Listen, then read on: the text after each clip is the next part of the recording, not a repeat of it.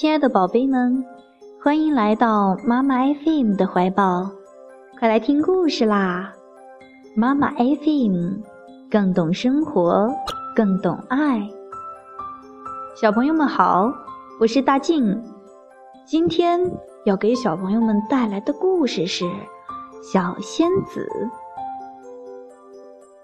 从前有个为人忠厚、手艺又好的老鞋匠。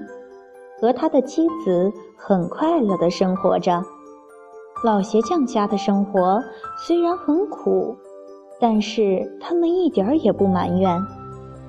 这是一个非常寒冷的冬天，眼看着圣诞节就快要到了，然而老鞋匠只剩下做一双皮鞋的皮革。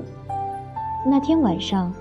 老鞋匠把最后的这块皮革裁剪好，心里想着：要是做好的皮鞋卖不出去的话，该怎么办呢？家里已经没有钱了。不过，老鞋匠仍相信神会保佑他。晚祷后，就上床睡觉。他希望明天能早点起来工作。第二天。老鞋匠比街上任何人都起得早。早祷完后，他就走进工作室准备工作。咦，这是怎么一回事儿啊？老鞋匠惊讶地叫了起来。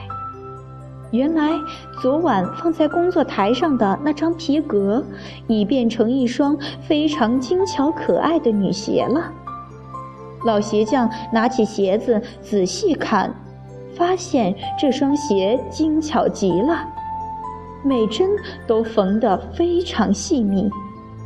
老鞋匠刚把这双鞋子放进橱窗时，正巧有位可爱的小女孩跟着她妈妈经过橱窗。小女孩一看到这双鞋就很中意，便吵着妈妈说：“妈，我要那双小红鞋。”好吧。进去试试看，如果合适，妈妈就买给你。小女孩一试穿，发现鞋子非常合适，好像是专门为她做的。妈妈很高兴，便付给老鞋匠许多钱。老鞋匠和他的妻子都很高兴，于是他拿了这些钱，买了能做两双鞋的皮革。对昨晚的事。老鞋匠由衷的感谢神，他把做两双鞋的皮革放在工作台上，就去睡觉了。隔天一大早，老鞋匠精神抖擞地准备去工作室干活。当他踏进工作室，又令他大吃一惊，因为皮鞋又做好了，这回是两双黑色的男鞋，整齐地摆在工作台上。正当夫妻俩惊喜的谈论时，一位穿得很体面的绅士进来。你们这儿有没有适合参加宴会穿的高级皮鞋？我今晚急着要穿哦。绅士问道。本来他是抱着姑且一问的心态进来的，可是当他看到工作台上的那两双鞋时，吃了一惊，而且手工很精美，他看了很满意。就付了很多钱，把这两双鞋都买走了。老鞋匠又用这些钱买了能做四双皮鞋的皮革，晚上又将它裁好放在工作台上。第二天早上，那些皮鞋果然又做好，而且一双双整齐地排列在工作台上。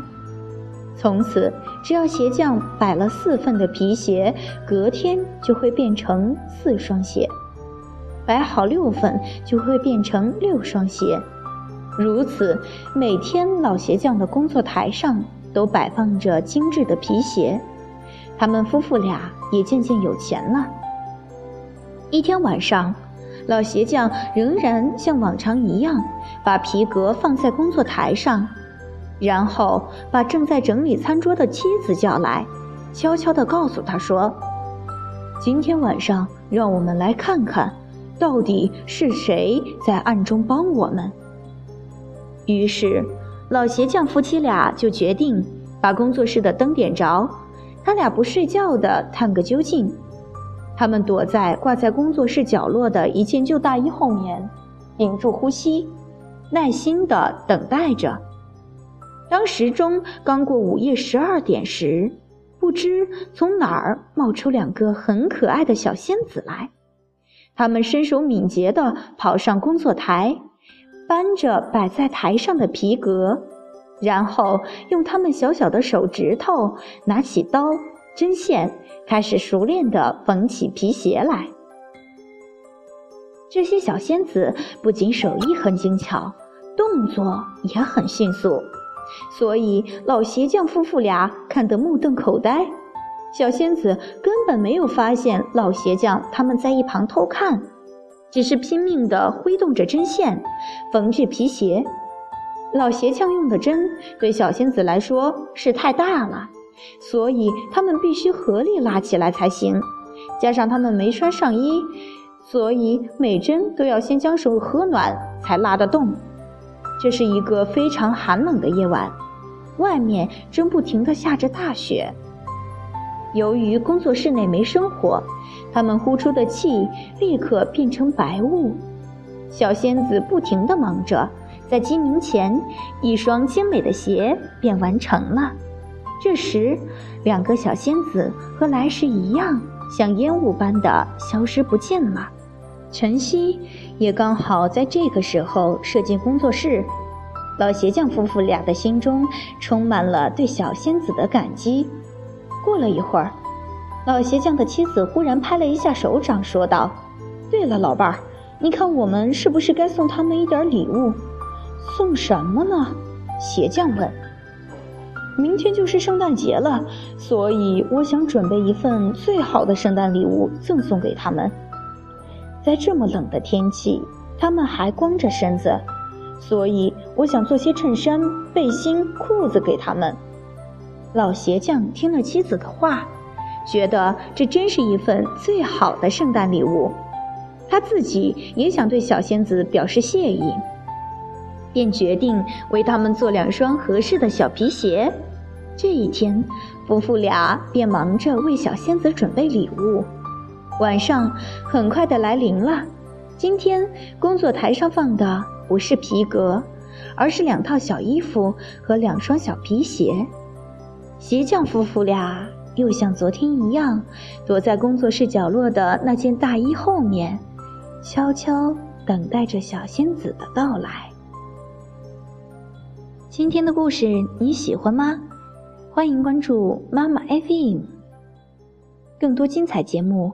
可在各大电子市场下载妈妈 FM 收听。